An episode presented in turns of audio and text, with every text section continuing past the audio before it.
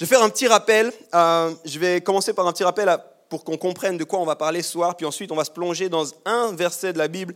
C'est un seul verset, et en général je prends plusieurs versets, mais ce soir j'avais à cœur de prendre avec vous un verset, puis de voir la richesse de ce verset. Mais avant ça, je fais un rappel. Euh, on fonctionne ici avec des séries, ça veut dire que souvent pendant un petit moment, pas tout le temps, mais on parle d'un même thème, d'un grand thème, et puis on aborde ça au travers de différents messages. Puis en ce moment, on est dans une série qui s'appelle Dieu du lundi au samedi. Et en fait, dans cette série, on s'intéresse à comprendre l'appel de Dieu pour chacun de nous. Je pourrais m'arrêter là. Tu savais que tu avais un appel sur ta vie? L'appel de Dieu pour chacun de nous. Durant ces messages, on a mis en avant le fait que Dieu est tout autant intéressé, si pas plus, par ce que tu fais du lundi au samedi que ce que tu fais le dimanche. Et j'ai envie de dire, ça devrait être une bonne nouvelle pour certains. Le dimanche, c'est pas long, puis le reste de la semaine, c'est souvent long. Puis durant ces messages, on se rend compte que Dieu s'intéresse à tout ça. On a mis en avant le fait que, en fait, Dieu avait un ministère pour chacun d'entre nous. Tu as un ministère. Ministère, ça veut dire le mot service, en fait. Et c'est-à-dire qu'on est appelé à servir Dieu là où on est, là où Dieu nous place. Et en fait, Dieu s'est donné en entier parce qu'il est intéressé par ta vie en entier. Je vais répéter ça, Jésus, il ne s'est pas donné à moitié. Jésus n'a pas dit, je vais sacrifier ma main pour qu'ils puissent me sacrifier leurs mains. Dieu l'a dit, je vais me donner tout entier pour eux. Et puis la réponse juste à ce sacrifice-là, c'est que nous aussi, on lui donne toutes nos vies en entier. On a vu qu'il n'y avait pas une distinction entre des choses dites saines ou, ou, bien ou spirituelles, puis des choses du monde. Ce n'est pas le cas. C'est une dichotomie qui est fausse. Puis on a vu aussi, et ça c'est, attention, bonne nouvelle, ça vient de la part du pasteur, servir Dieu ne signifie pas exclusivement servir à l'Église. Ok, deux personnes sont contentes de ça. Tous les autres, venez à la fin me voir, on a plein de choses à faire pour vous, venez servir l'Église. C'est vraiment une bonne chose, je suis content que vous soyez impatients de servir plus l'Église. Comment Servir Dieu ne signifie pas exclusivement servir à l'Église. Eh, ok, ok, enfin. Il y en a qui commencent à getting loose, on s'habitue. On a besoin de tous pour démontrer l'Évangile. Tu comprends, le monde a désespérément besoin d'entendre parler et d'expérimenter l'évangile. Et pour ça, on a besoin de tout le monde. On n'a pas besoin de plus de pasteurs, on a besoin de plus de chrétiens qui vivent au quotidien, du lundi au samedi, la vérité de l'évangile. Pour moi, c'est une bonne nouvelle, ça. Bon, apparemment, pas tous ici sont d'accord avec moi. Plusieurs sont venus nous dire, alors qu'on était dans cette série de messages, et ça je tiens à le dire parce que c'est vraiment des choses qui réjouissent nos cœurs, plusieurs sont venus nous dire, merci, ça change ma perspective sur mon travail. Ça change ma perspective sur ce que je suis en train de vivre. Il y a quelqu'un qui est venu me dire à la fin du premier message, c'est une personne qui venait de retrouver un travail, puis qui m'a dit, ça m'a challengé ton message. Parce que j'ai trouvé ce travail, puis j'étais sûr que c'était bien pour l'argent, puis je me rends compte qu'il y a peut-être plus que juste l'argent dans mon travail. Je me rends compte que c'est peut-être pas juste d'avoir un salaire à la fin du mois. Ça fait partie, c'est bien, hein, mais c'est pas que ça. Il y a quelqu'un d'autre qui bataillait avec la question est-ce que je dois aller dans l'église, est-ce que je dois servir Dieu, est-ce que je dois me former pour Dieu ou bien est-ce que je dois continuer dans une carrière qui, était pas, qui est en dehors des affaires de l'Église Puis il est venu me dire, alors qu'il est en ce moment à l'étranger, il a écouté les messages en ligne et puis il m'a dit, tu sais quoi Yves, ce message, il m'a fait du bien. Parce que c'est pas facile cette transition, c'est pas facile de m'adapter à un nouvel endroit, c'est pas facile, je perds mes repères. Puis d'un coup, je me suis rendu compte, Dieu peut m'utiliser là où je suis maintenant. Puis il y a une raison que je sois là. Puis je veux la saisir pleinement. Alors j'espère sincèrement que toute cette série, elle contribue à nous aider à devenir sel et lumière, parce que c'est ce que Jésus nous a dit. Puis je crois désespérément que le monde a besoin de voir des chrétiens qui vivent leur foi au quotidien. All right, thank you. One is here. I'm glad. On va plonger dans un verset de la Bible, c'est dans Romains au chapitre 12. Je t'introduis juste Romains avant qu'on lise ça, c'est Romains 12, verset 1. Euh, juste avant qu'on lise ça, il faut que tu comprennes qui écrit cette lettre. C'est un gars qui s'appelle Paul. Et Paul, c'est un gars qui, on appelle ça un, disciple de Jésus tardif. C'est-à-dire que du, au départ des gens qui suivaient Jésus, Paul était contre les chrétiens. Il a, il a tué les chrétiens et sa mission à lui, c'était que le christianisme disparaisse. Il faut que tu comprennes ça. Lui, sa mission, c'est tout faire pour arrêter le christianisme. Et puis, il a une rencontre personnelle avec Jésus. Et au moment de cette rencontre personnelle, tout change. Puis il décide de dire, c'est la vérité, il faut que je l'annonce à tout le monde. Puis il va énormément voyager. À l'époque, le nombre de kilomètres qu'il a fait, c'est complètement fou avec les moyens de l'époque. Et pendant qu'il voyageait, dans certains moments, il a été emprisonné, il a souffert aussi euh, par rapport à sa vie, puis il a écrit beaucoup de lettres. Et on a quelques-unes de ces lettres dans le Nouveau Testament. Et en fait, la lettre aux Romains, c'est une lettre de ce gars-là qui explique aux chrétiens qui sont à Rome qu'est-ce que c'est que de suivre Jésus? Et pendant tout le début, il raconte un petit peu ce que c'est l'œuvre de Jésus, comment on est tous invités à, participer à ça, comment on est invités à vivre ce qu'on appelle la justification, c'est-à-dire que prendre personnellement le sacrifice de Jésus pour nous, puis en faire quelque chose, comment on est appelé à vivre la sanctification. Puis là, il arrive à Romains 12, il arrive au chapitre 12 de sa lettre. Je ne sais pas si tu fais des chapitres quand tu fais une lettre, toi. Le gars avait beaucoup de choses à écrire. Il arrive à un point tellement avancé qu'il dit, bon, je vais, je vais continuer maintenant. Je vais continuer maintenant. Puis on lit ensemble, voilà ce qu'il dit. Je vous encourage donc, frères et sœurs, par les compassions de Dieu, à offrir votre corps comme un sacrifice vivant, saint, agréable à Dieu. Ce sera pour votre part un culte raisonnable. Romains 12, 1. Quand on lit ça, si tu es depuis longtemps dans l'Église, tu lis plus ça. Tu surfes ça. Ça commence un peu, tu es là, ouais, ouais, non, je connais le sacrifice vivant. La prochaine révélation, c'est quoi tu, surfes ça. Quand tu n'es pas du tout habitué à l'église, tu es là, attendez un instant. Il veut des sacrifices vivants. C'est qui ce Dieu-là Alors laissez-moi vous dire, rassurez-vous, si vous ne connaissez pas, Dieu ne s'attend pas à ce que tu sacrifies ton corps, d'accord? Instant paix, prépare aucun hôtel, rien du tout là. Ce texte, il est court et puis il est souvent connu, et puis souvent parce qu'on le connaît bien, on passe au travers de ce qui est dit. Je crois qu'il y a vraiment des richesses. Alors on va le lire une deuxième fois, mais dans une autre traduction. Parce qu'il a été écrit à l'époque en grec, et puis euh, le grec est une langue plus riche que le français. Donc il y a plusieurs mots qui, sont, qui pourraient avoir plusieurs traductions. Et du coup, il y a différentes traductions de la Bible. On va lire une traduction qui s'appelle Parole vivante. Il est un peu plus long, vous verrez, parce qu'il il essaie de, de montrer toute la richesse de ce verset. On lit ensemble. Je vous demande donc, frères et sœurs, à cause de la bonté que Dieu vous a témoignée, de lui consacrer votre être tout entier, que votre corps, vos forces et toutes vos facultés soient mis à disposition comme une offrande vivante, sainte et qui plaise à Dieu. C'est là le culte spirituel qui a un sens, un culte logique, conforme à ce que la raison vous demande. Là, vous voyez qu'il donne un peu plus ce que c'est que ce sacrifice vivant. Là. Il, il, explique un peu plus, celui qui a traduit ça, explique un peu plus ce que Paul voulait dire quand il parlait d'un sacrifice vivant. Puis on va lire une troisième, promis c'est la dernière, on va lire une troisième traduction pour voir un peu plus, mais c'est quoi cette histoire de sacrifice vivant? Et c'est une traduction, on va le lire en français, mais c'est une traduction libre, c'est moi qui ai traduit à partir de l'anglais. Euh, en anglais c'est The Message, c'est une autre euh, traduction de la Bible que je trouve très intéressante aussi, qui a ce désir de vouloir rendre accessible le texte. Voilà ce qu'on lit. Toujours le même verset. En grec, c'est toujours la même chose. Alors voilà ce que je vous demande de faire avec l'aide de Dieu. Prenez votre quotidien, votre vie ordinaire de chaque jour, votre sommeil, ce que vous mangez, le fait d'aller travailler, de vous promener, et placez-le devant Dieu comme une offrande. Accueillir tout ce que Dieu fait pour vous, c'est la meilleure chose que vous puissiez faire. Je trouve intéressant comme on avance d'un texte un peu surprenant et on lit, puis on continue à étudier ce texte, puis rien qu'en lisant différentes traductions, ça fait plus de sens. Et j'aime beaucoup cette dernière traduction. Prenez votre quotidien, votre vie ordinaire de chaque jour, votre sommeil, ce que vous mangez, le fait d'aller travailler, de vous promener, et placez-le devant Dieu comme une offrande. Très intéressant. On parle de vivre Dieu du lundi au samedi. Alors, j'ai envie qu'on étudie un peu cette dichotomie, puis j'ai trois points pour nous ce soir il faut qu'on comprenne parce que je crois qu'à force, je ne sais pas si tu as déjà vu, quand tu fais une photocopie d'une photocopie d'une photocopie d'une photocopie d'une photocopie, au bout d'un moment, tu comprends plus rien. Puis ça a perdu de sa substance, sa saveur. Et puis je crois que dans une certaine mesure, c'est ce qui s'est passé avec le christianisme en Occident.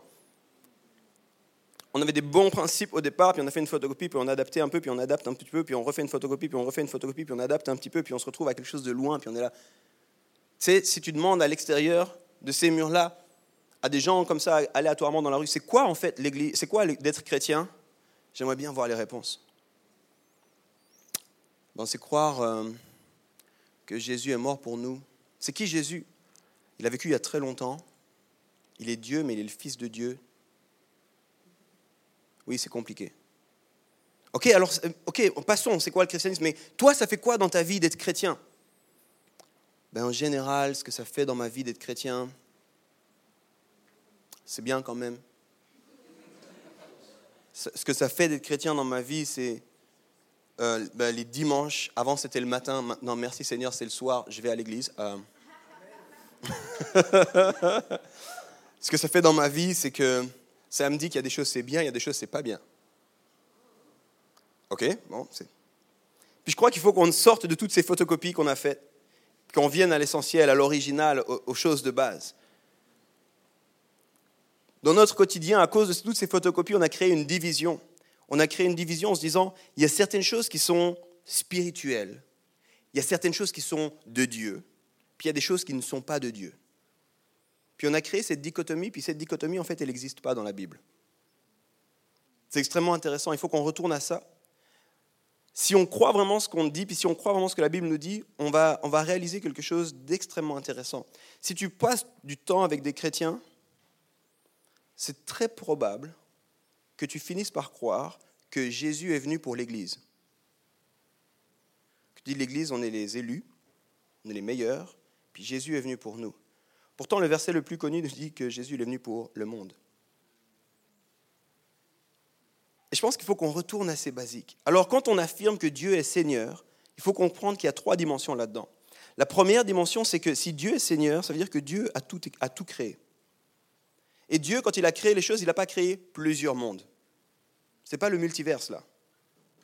Il a créé un monde, un monde unique. Et il a créé tout dans ce monde. Dieu est le seul créateur.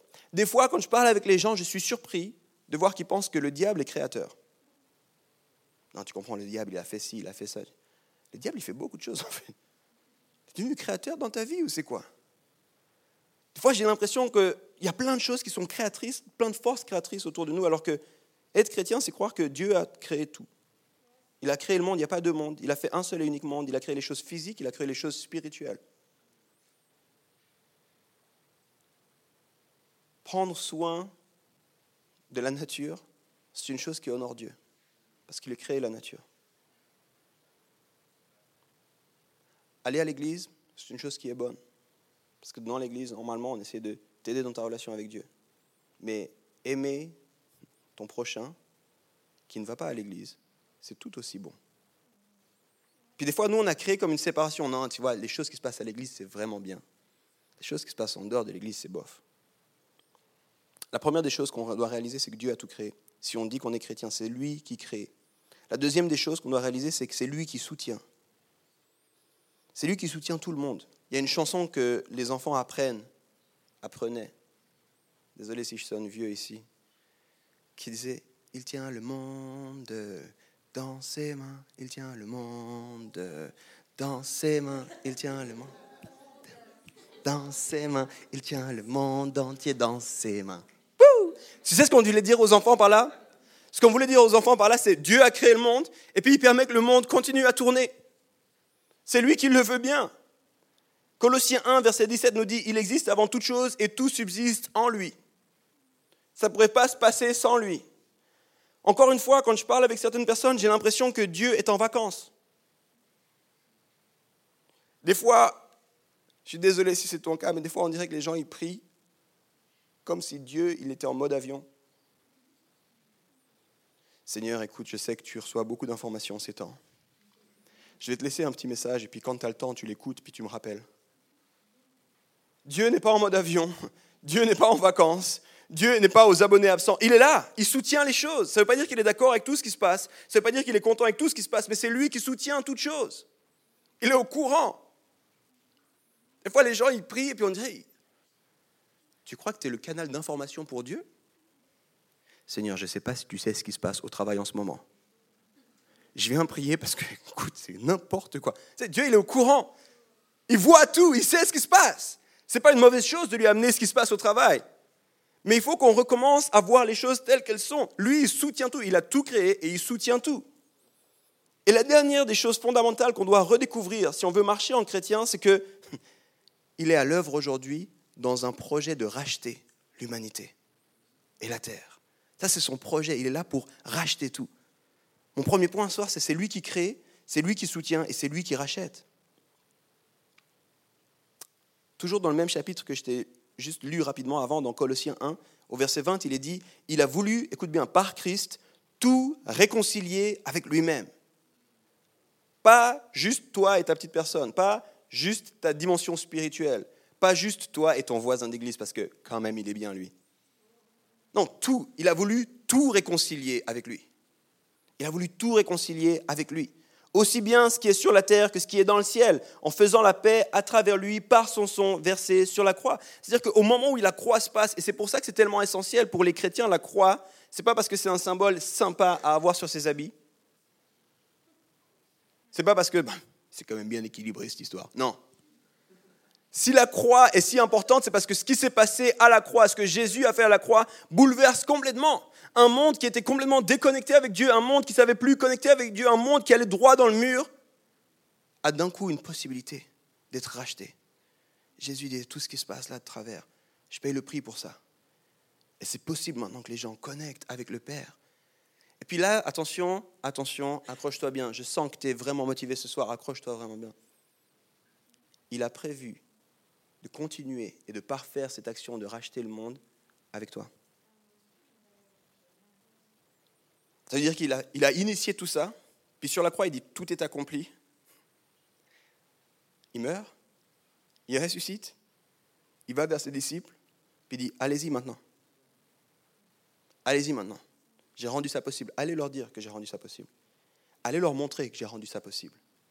Allez leur faire réaliser qu'on est dans une ère nouvelle. Et je sais pas si tu... Moi, ça me bouleverse de penser à ça. Parce qu'il y a quelque chose où je me dis, sincèrement, dans des moments intimes entre Dieu et moi, je dis, t'es pas un peu fou, Dieu? Tu comptes sur nous? Tu as vu à quel point on est nuls On n'arrive même pas à s'entendre pour des choses toutes bêtes. Et tu veux qu'on t'aide à racheter l'humanité je ne suis pas sûr que ton projet soit une bonne idée. Puis je passe un moment intime avec Dieu, puis, puis à ce moment-là, je, viens à la réalisation et je dis, bon, moi je ne suis pas capable, mais si c'est ton projet, puis si tu es celui qui a tout créé, puis si tu es celui qui tient tout, écoute, je vais essayer d'y aller avec toi. Je vais essayer de le faire avec toi. Je ne sais pas comment on va y arriver. Parce qu'encore une fois, quand je regarde comment certains s'habillent, j'arrive déjà, c'est compliqué. Mais on va essayer de faire les trucs ensemble. On va essayer d'y aller. C'est pas grave pour les habits. On va changer le monde. Et on va dire au monde, il y a une bonne nouvelle qui est là. Puis on va dire au monde, il y a un Dieu qui veut racheter les choses. Puis on va sortir de l'église. Merci Seigneur. On va sortir de l'église pour dire au monde, hé, il y a de l'espoir qui existe. Il y a la possibilité de faire un monde meilleur. Mais pour ça, il faut qu'on comprenne, il faut qu'on croie dans nos cœurs que c'est lui qui a tout créé, que c'est lui qui soutient tout et que c'est lui qui rachète tout. Et tu sais, je me pose vraiment ces questions. C'est un basique du christianisme, là. C'est les fondamentaux du christianisme que je te raconte là. Mais je me demande combien croient véritablement ces fondamentaux. À commencer par moi. Combien de fois dans ma vie je ne suis pas convaincu de ces choses-là que je te dis? Je dois me les rappeler moi aussi. Alors si on veut faire ça, puis si on croit ça, il faut qu'on comprenne que pour vivre ça, il faut qu'on lui consacre notre être tout entier. Lui consacrer notre être tout entier. Je vais te raconter une petite histoire. Peut-être tu as entendu parler d'un gars qui s'appelle Martin Luther. Il, est, il était là au XVIe siècle, ça date un peu. C'est pas ton pote Martin Luther, c'est un autre. Et euh, Martin Luther, il a participé à quelque chose qu'on a appelé la réforme. Il a publié un ouvrage qui s'appelle La captivité babylonienne de l'Église. C'est un ouvrage parmi d'autres de ses écrits. Et en fait, il y a eu une réaction. Quand les gens ont lu cet ouvrage, il y a eu une réaction. Les gens se sont mis en marche, ils ont dit, il faut qu'on change des choses. C'est vraiment intéressant.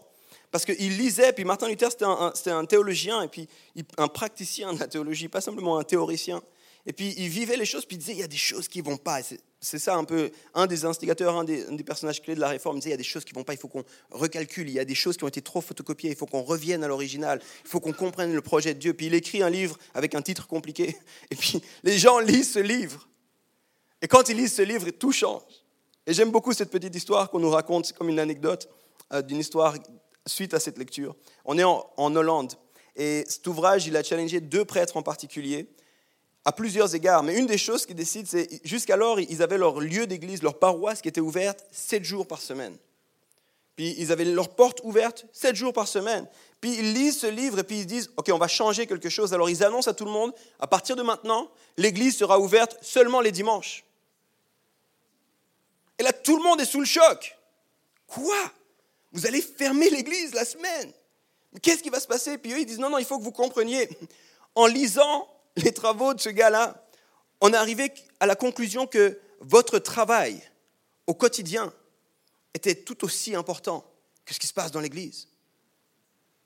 On est arrivé à la conclusion que, en fait, si vous travaillez et si vous vivez votre vie avec foi, vous êtes en train de faire les choses que Dieu vous demande de faire. Et on vous a menti en ouvrant les portes de cette église, puis en vous faisant croire que les choses spirituelles étaient là. Les gars en sont arrivés en disant, mais non, il n'y a pas besoin de vous fatiguer à la tâche la semaine, puis après de vite courir ici pour faire quelques prières, pour ensuite repartir, pour vous donner bonne conscience d'avoir fait une action spirituelle. Si vous accomplissez votre travail avec foi, vous êtes exactement dans un culte logique qui fait du sens. Ils en étaient arrivés à cette conclusion. C'est fou cette histoire. Moi, je sais pas. C'est incroyable. C'est incroyable cette histoire. Toi, tu es ici. Je... Qui a vu sa vie comme ça? Imagine, imagine que tu vas au boulot et tu dises, j'ai lu un livre vraiment intéressant, La captivité babylonienne de l'Église.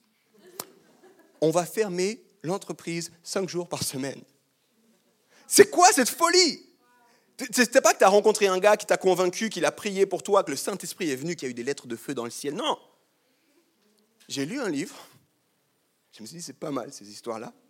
Je mets en péril mon job, je me mets en opposé de tout ce qui se passe là et je dis aux gens, les amis, si vous voulez plaire à Dieu, travaillez avec foi. Nous, on ferme l'église.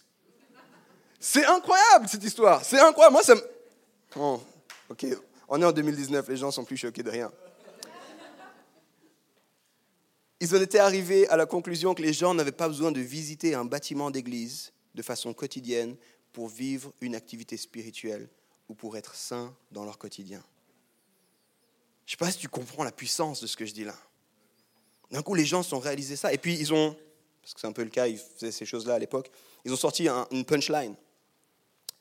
Laborare est orare. Ça, c'est une punchline, mon ami. Laborare est orare. Le travail est de la louange.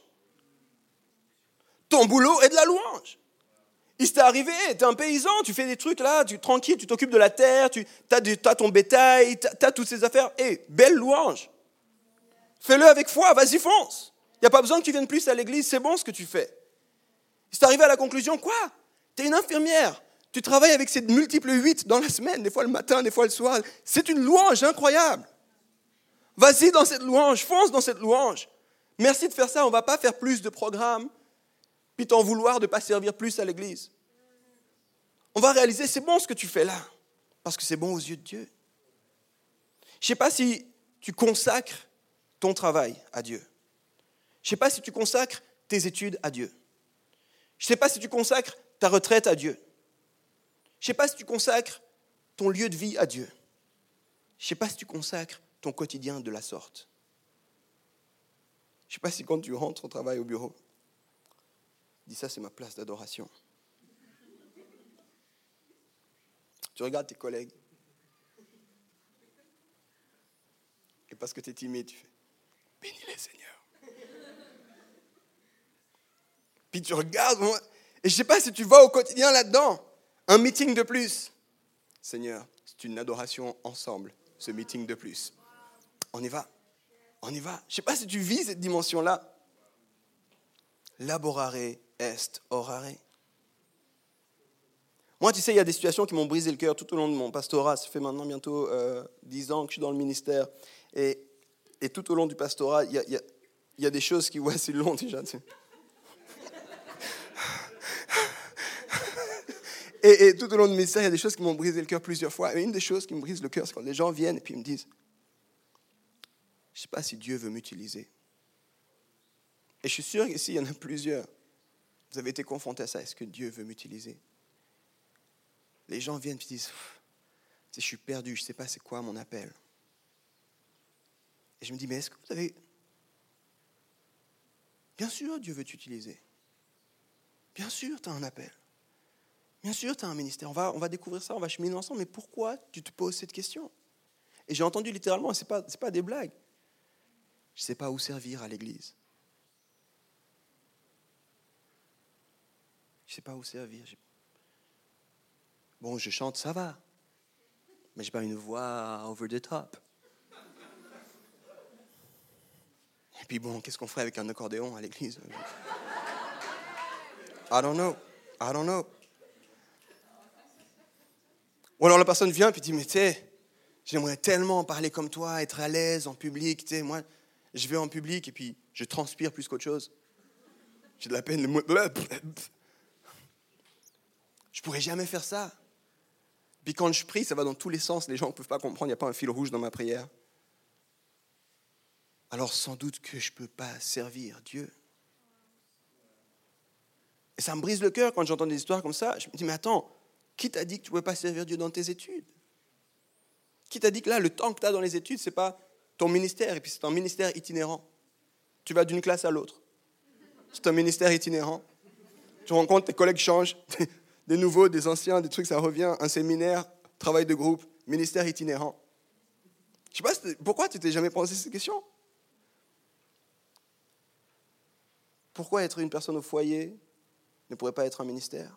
Pourquoi être un éboueur ne pourrait pas être un ministère? Pourquoi être un pompier ne pourrait pas être un ministère? Pourquoi être un médecin ne pourrait pas être un ministère? Pourquoi être un juge, un danseur, un poète, un écrivain, un arboriculteur? Pourquoi toutes ces choses ne pourraient pas être un ministère? Je me pose la question. Je lis la Bible, je ne comprends pas.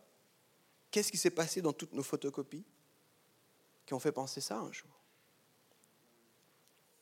Je pense qu'une des choses qu'il faut qu'on redécouvre, c'est comment lui consacrer tout notre être. Parce que le problème, c'est ça qui s'est passé. L'Église a une responsabilité là-dedans. Mais nous aussi, on a une responsabilité là-dedans. Parce qu'on en est arrivé à penser que, Seigneur, je vais te donner parce que moi, je suis un fou de toi. Tu sais, Seigneur, je t'aime de tout mon cœur. Alors, je vais mettre un calendrier avec des versets bibliques. Et chaque jour, je vais lire un verset. Tu vois, je suis dans la parole. Et puis, comme je suis un fou, je m'engage à aller régulièrement à l'église, c'est-à-dire une à deux fois par mois. Et puis, je suis intense, alors je vais lever les mains dans la louange. Et puis, on pense qu'on a donné à Dieu, tu sais, puis on est là.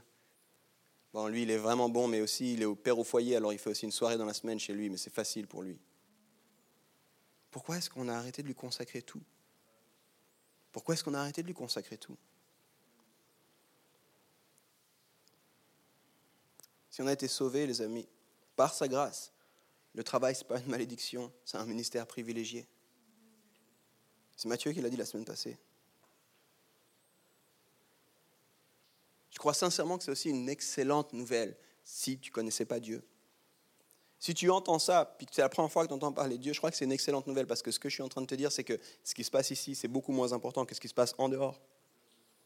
Je suis en train de te dire que suivre Dieu, ça n'a rien à voir avec servir une organisation.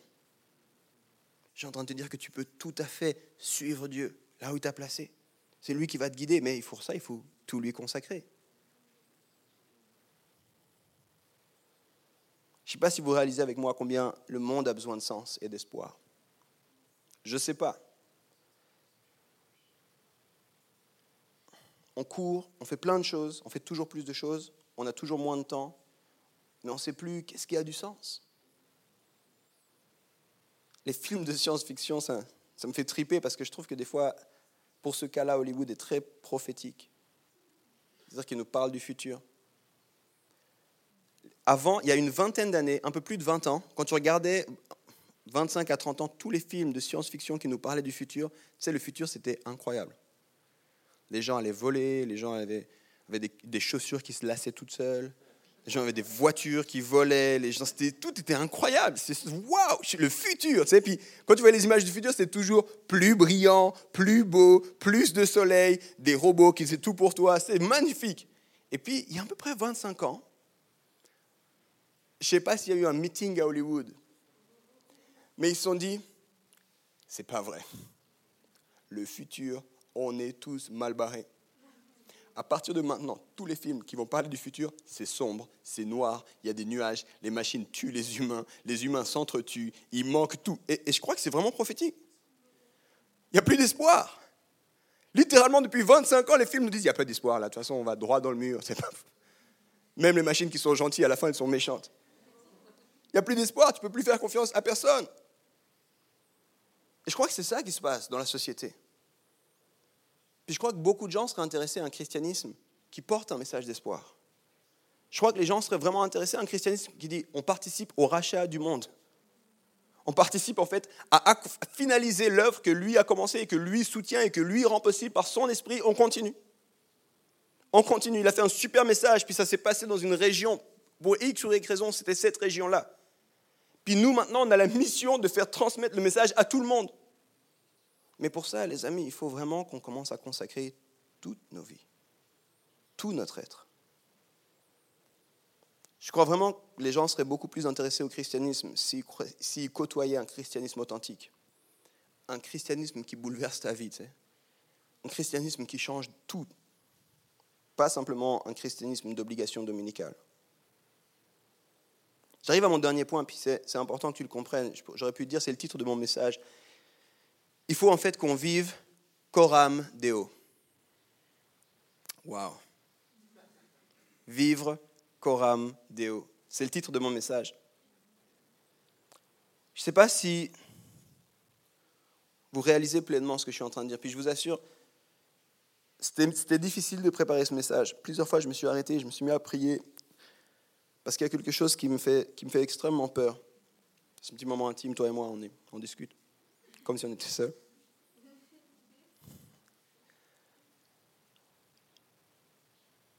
J'ai peur que les gens entendent ce message puis, puis repartent en se disant c'était vraiment intéressant. Je trouvais vraiment bien. Il a donné une punchline en latin, no joke. J'ai vraiment peur de ça. J'ai peur qu'on n'ouvre pas nos cœurs à ce que Dieu veut faire. Puis j'ai peur qu'on se contente d'être des gens qui écoutons, plutôt que des gens qui mettons en pratique. Puis j'ai peur parce que je sais que de mettre ça en pratique, les amis, c'est extrêmement difficile. Je sais que de lui donner nos vies tout entier, c'est extrêmement difficile. Et je sais que vivre Coram Deo, c'est extrêmement difficile. Et plusieurs fois, je me suis arrêté alors que je préparais le message. Et puis je priais, je disais, Seigneur, je ne veux pas que ce message soit intéressant. Je veux voir une différence. Je veux, moi, vivre différemment. Puis je veux voir une différence dans les gens. Pour ça, ça demande J'en parlais avec plusieurs personnes, puis ça demande une, posture de ton cœur. Puis avant que j'arrive sur ce dernier point, puis que je te l'exprime un petit peu plus, que je te l'expose un peu davantage, je vais t'encourager à positionner ton cœur différemment. Je ne sais pas si vous le savez, je, prêche assez régulièrement ici, et puis je prêche aussi à l'extérieur d'ici, c'est-à-dire que quasi chaque semaine, je prêche. Euh, et en fait, j'ai besoin, moi aussi, d'écouter des prédications. Tu t'es déjà demandé, est-ce qu'il écoute, lui, des prédications? Fou, ça j'ai vraiment besoin de ça. Et en général, j'écoute plusieurs prédications par semaine. Puis j'ai toute une routine et c'est souvent les lundis. Et à chaque fois que j'écoute les prédications, je dois prier en disant Seigneur, je ne veux pas que ce soit juste de l'information. Je ne veux pas que ce soit juste une prédication de plus que j'engrange. Je ne veux pas seulement que ça me donne des idées pour les prochaines thématiques à haut, mais je veux que mon cœur soit ouvert. Puis il n'y a pas si longtemps que ça, j'écoutais une prédication. Et euh, j'étais en train de finir deux, trois trucs quand la prédication a commencé. Je me suis dit, ah, c'est pas mal ça. La prédication, elle a commencé, je me suis dit, waouh, j'aime bien comme il, comme il introduit. Ça, ça c'est le problème, c'est la déformation professionnelle. Je c'est pas mal comme il a commencé son histoire, là. Waouh, waouh, j'aime bien. Après, il continue, il raconte une première anecdote. Je dis, storytelling, très bon. Très bon, le gars. Puis il continue, puis il parlait de l'amour de Dieu. Un coup, je me suis dit, waouh, mais je crois que c'est pour moi ce message. Puis il continue à prêcher. Puis il y a des larmes qui commencent à couler de mes yeux. Et ce n'était pas le pollen ni le vent. Je dit, Seigneur, qu'est-ce que je dois comprendre ici? Il y avait comme dans mon cœur, il y avait comme une accélération de mon rythme cardiaque. J'étais là, Seigneur, qu'est-ce que je dois comprendre ici? Puis, littéralement, j'étais en train de. Ça, c'est un petit moment, on est entre nous, d'accord? J'étais en train de plier mes t-shirts. La lessive, tu vois. Je plie mes t-shirts. Et je me souviens, je me suis arrêté. Je me suis mis à genoux. Et j'ai commencé à pleurer. Mais pleurer. Puis, tu sais, je crois qu'on a besoin de ce genre de moment. On a besoin de ce genre de moment. Puis j'ai dit, mais Seigneur, je ne veux pas continuer ma vie après ce que j'ai entendu de la même façon. Je ne veux pas reprendre mon train-train de la même façon. Cette histoire-là, c'est pour moi. Et le, le thème du message, ce n'était pas les mystères eschatologiques de la fin des temps. Le thème du message, c'était l'amour de Dieu. Ça va, je crois que je connais l'amour de Dieu. Non, pas du tout. Seigneur, mais je ne réalisais pas combien tu nous aimes. Et ça m'a fait tomber amoureux de Dieu, comme tout à nouveau. Mais tu m'aimes comme ça, mais pourquoi? Mais, Je ne suis pas dit, mais moi aussi je t'aime. Folie, folie. À tel point, j'envoyais deux, trois personnes, écoute ce message, c'est incroyable. J'ai appelé Janet qui était au travail, elle n'a pas répondu. Euh, mais après, elle m'a rappelé, je lui ai dit, mais j'ai écouté un truc de ouf. Ma prière, je vais aborder mon dernier point, le point le plus important du message. Alors que je préparais ce message, c'est que vous ayez vos cœurs ouverts. Pas seulement vos esprits, pas seulement les têtes, pas seulement les oreilles, mais vos cœurs ouverts à ce que Dieu veut faire. Moi, je ne veux rien forcer, mais ce que Dieu veut faire dans vos cœurs. Puis je crois que ce message, tu sais, là, quand tu regardes les premiers chrétiens, ils ont littéralement bouleversé le monde. Quand tu regardes la réforme, ça a bouleversé le monde. C'est des gens qui croyaient profondément les choses que je suis en train de te dire ici. Puis c'est des, choses des gens qui croyaient tellement ces choses-là qu'ils ont décidé de se dire, OK, ça suffit d'y croire, on va le vivre. Puis ma prière, c'est qu'on sort d'ici en disant, OK, ça suffit d'y croire, on va le vivre. On va sortir d'ici, on va le vivre. Je vais dédicacer ma place de travail pour Dieu. C'est ma louange et mon adoration et mon culte. Et c'est juste que je sois là. Merci Seigneur pour ce ministère que tu me donnes. Je vais arriver demain je vais me dire, ça, c'est ma plateforme. C'est mon ministère à moi. Puis je veux le faire avec excellence. Les pères de la foi utilisaient l'expression coram deo pour parler d'un style de vie complètement nouveau auquel Dieu nous invite. Coram, ça signifie la prunelle des yeux, ça signifie la pupille des yeux. C'est vraiment une dimension extrêmement sensible de l'œil. Et Deo, c'est Dieu. Et en fait, derrière cette expression Coram Deo, ce qu'ils étaient en train de dire, c'est il faut qu'on vive de façon intime sous le regard de Dieu.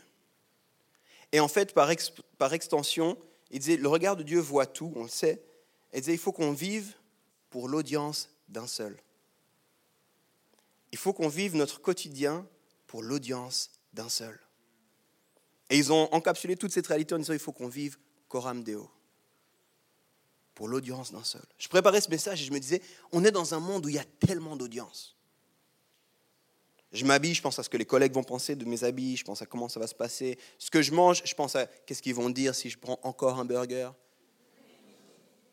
je dépense mon argent, je me dis, il faut quand même que je me fasse plaisir, mais pas trop plaisir, sinon à l'église, ils vont m'en vouloir.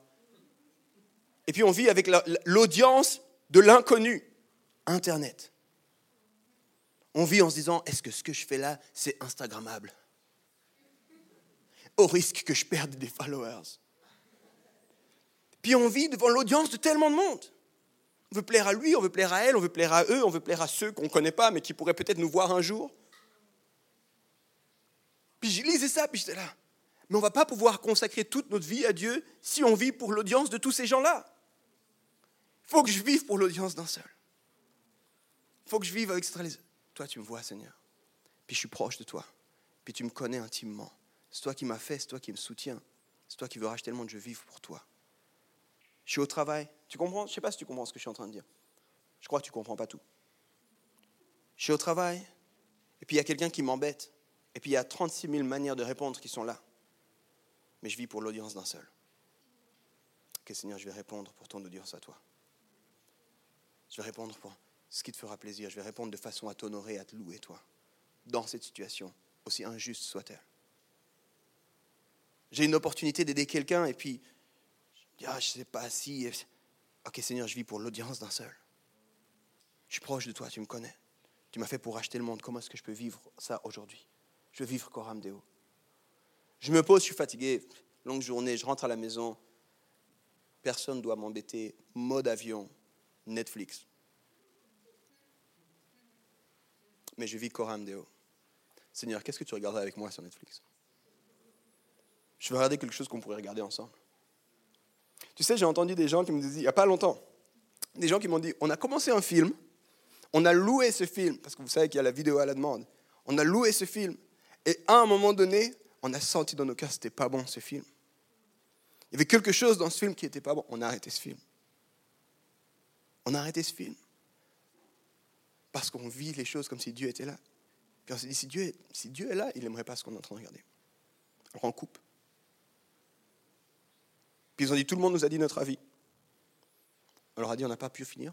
On n'était pas bien dans ce film. Coram Deo, l'audience d'un seul. Je me demande si on est capable de vivre l'audience d'un seul.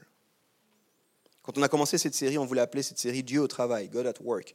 Parce que je me suis dit, il faut qu'on réalise que Dieu est intéressé par ce qu'on fait au travail. Et puis plus j'avançais, moins j'étais convaincu de ce titre Dieu au travail, Dieu au travail. Je ne comprends pas, je ne comprends pas. Et, et, petit à petit, alors que j'étais en train de préparer les messages, le Seigneur m'a dit, mais parce que je ne suis pas intéressé seulement au travail.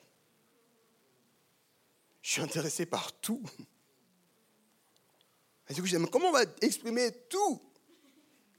On va dire, Dieu aime tout, Dieu veut tout, Dieu s'intéresse à tout. Et après, je me suis dit, en fait, Dieu s'intéresse de tout ce qui se passe, du lundi au samedi. Il s'intéresse par ton quotidien, par comment tu te lèves, comment tu manges, tout, compte pour lui. Puis il t'a créé comme il a créé le monde, il te soutient, il t'a donné des dons, il t'a donné des talents, et, et son cœur, c'est de racheter l'humanité, puis sa folie dans son cœur, c'est de dire, je pense que c'est un groupe qui est vraiment capable. Ça semble complètement fou, ça, on n'est pas capable. Mais avec lui, et si lui le dit, alors je veux le croire. Puis j'ai envie de te dire, je pensais à tout ça et je réfléchissais à des choses qui ont été dites sur Rome Lausanne en tant que communauté. Je crois qu'on a un mandat, les amis, avec les autres chrétiens de la ville, pour la ville de Lausanne. Puis quand je nous regarde, je suis là, on n'est pas cap. Mais s'il y a Dieu là au milieu, et si c'est son cœur à lui, puis si c'est son projet à lui, alors on y va. Alors on y va. Parce qu'on vit pour l'audience d'un seul. On vit Coram Deo. J'aimerais terminer et puis on va prier ensemble. Mais dans le verset qu'on a lu au départ, il y a une expression qui est vraiment surprenante. Puis dès le début, j'ai essayé de te mettre la puce à l'oreille par rapport à ça. C'est cette expression offrir vos corps. Puis c'était vraiment une expression que je préparais ce message. Je me disais, c'est bizarre cette expression. Puis j'ai regardé, puis il n'y a pas beaucoup d'endroits dans la Bible où il est question d'offrir nos corps. Et en fait, j'ai trouvé ça vraiment fascinant. Parce que des fois, on pense que c'est des, problématiques contemporaines qu'on a. Puis en fait, les théologiens s'accordent ensemble, et puis tous ceux qui ont réfléchi sur ce texte nous disent, Paul voulait déjà combattre les commencements d'une philosophie qui voulait dire que l'esprit était plus important que le corps. Il y avait déjà une dichotomie qui commençait à se créer à l'époque de Paul, où les gens disaient ah, le corps c'est pas vraiment important, c'est inférieur, c'est les choses de la terre, c'est les choses du monde. Et il y avait déjà ça à l'époque. Puis Paul, il a volontairement utilisé une expression où il allait ramener ces choses-là en disant, c'est ça aussi qui fait partie de votre sacrifice. Ce corps-là, comme votre vie spirituelle, c'est ces deux choses qui font partie du sacrifice qu'on doit donner à Dieu. Et je crois qu'on doit redécouvrir cette vérité ensemble. Je crois qu'on doit marcher dans cette vérité ensemble. J'aimerais relire juste ce verset, puis je vais prendre la troisième traduction de Message et J'aimerais la lire comme un défi pour chacun d'entre nous. Alors voilà ce que je vous demande de faire avec l'aide de Dieu. Prenez votre quotidien, votre vie ordinaire de chaque jour, votre sommeil, ce que vous mangez, le fait d'aller travailler, de vous promener, et placez-le devant Dieu comme une offrande. Accueillir tout ce que Dieu fait pour vous, c'est la meilleure chose que vous puissiez faire. J'aimerais que ça puisse être un challenge pour nous. Non seulement demain, mais la semaine qui arrive, puis la vie qui arrive. Va dire vivre Coram Deo, c'est vivre Dieu du lundi au samedi. Et vivre Coram Deo, c'est aussi parler de Dieu autour de toi. Et je vais te raconter cette histoire avant de terminer puis de prier. J'ai un, gars qui, que je considère comme un mentor et, ami qui nous, qui nous parlait, et puis ça m'a vraiment challengé. Parce qu'il disait, les chrétiens, ils aiment bien faire quatre choses quand les gens viennent avec des trucs comme ça, moi, je suis, le premier à sauter dessus. Vas-y, dis-moi, dis-moi. Et dit la première des choses, c'est qu'ils aiment adorer Dieu. Ils aiment louer, ils aiment la musique, ils aiment chanter. Puis j'étais là, moi, j'aime bien ça, c'est vrai. Tu disais, la deuxième des choses, c'est que les chrétiens, ils aiment s'édifier, ils aiment étudier la parole de Dieu, ils aiment apprendre des choses nouvelles, avoir des nouvelles révélations. Je, me dis, ah, c'est pas mal, c'est vrai. Après, il a dit, le troisième des choses, c'est que les chrétiens, ils aiment la communion fraternelle. Un gros mot qui veut dire on aime passer du temps ensemble. Puis je me suis dit, c'est vrai aussi. Puis après, il a dit, et les chrétiens, ils aiment évangéliser.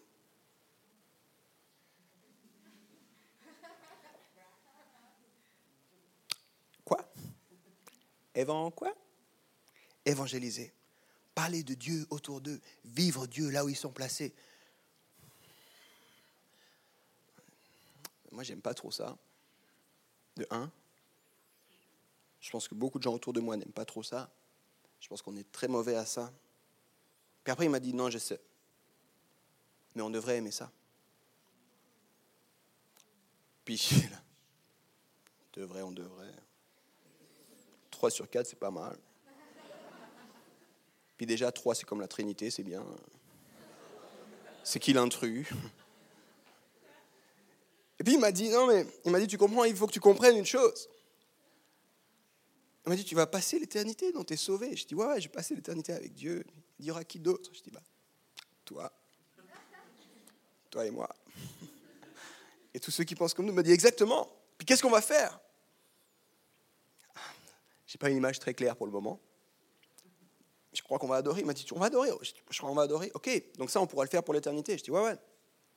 Puis il m'a dit, tu pourras étudier le texte. Puis je dis, je pense. Puis il m'a dit, mieux que ça tu pourras parler à celui qui a écrit le texte, puis à tous ceux qui ont essayé de comprendre ce que celui qui voulait écrire le texte a écrit.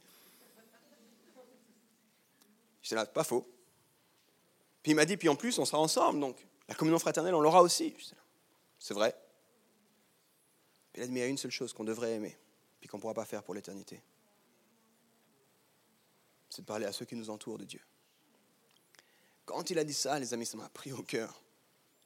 Et quand j'étudiais, quand je préparais cette série, ça m'a pris au cœur de nouveau. Je me suis rappelé de cette histoire. Il y a tellement d'histoires qui se passent. Ça m'a pris au cœur. Et je me suis dit, si seulement on pouvait vivre Coram Deo, l'audience d'un seul. Parce que je crois que Dieu, il est tellement plus intéressé par ce qui se passe en dehors de ses portes que ce qui se passe là-dedans. Il aime ce qu'on vit ici, les amis. Comprenez-moi bien, il aime, il valorise, il, il, est au milieu de la louange de son peuple, il aime quand on grandit ensemble, il aime la communion fraternelle. Mais ça ne peut pas s'arrêter là. Il faut qu'on vive il faut qu'on vive pour l'extérieur. Avec ce regard, on est devant le regard de Dieu et on est en mission pour racheter l'humanité. Seigneur, je te prie pour nos cœurs. Je te prie pour ce qu'on vit au quotidien. Je te prie pour ce qui se passe du lundi au samedi dans nos vies. Je te remercie pour l'Église. Je te remercie pour ce qu'on vit ici les dimanches. Je te remercie pour ces temps qu'on a ensemble. Mais je crois, Seigneur, que ce n'est pas assez pour ton cœur. Si ce n'est pas assez pour ton cœur, je ne veux pas que ce soit assez pour le mien. Seigneur, aide-moi à vivre Coram Deo. Aide-moi à vivre pour l'audience d'un seul. Aide-moi à vivre proche de toi en, ayant conscience de l'appel que tu as sur nos vies, sur ma vie. Je te prie pour chaque personne qui a entendu ce message, Seigneur.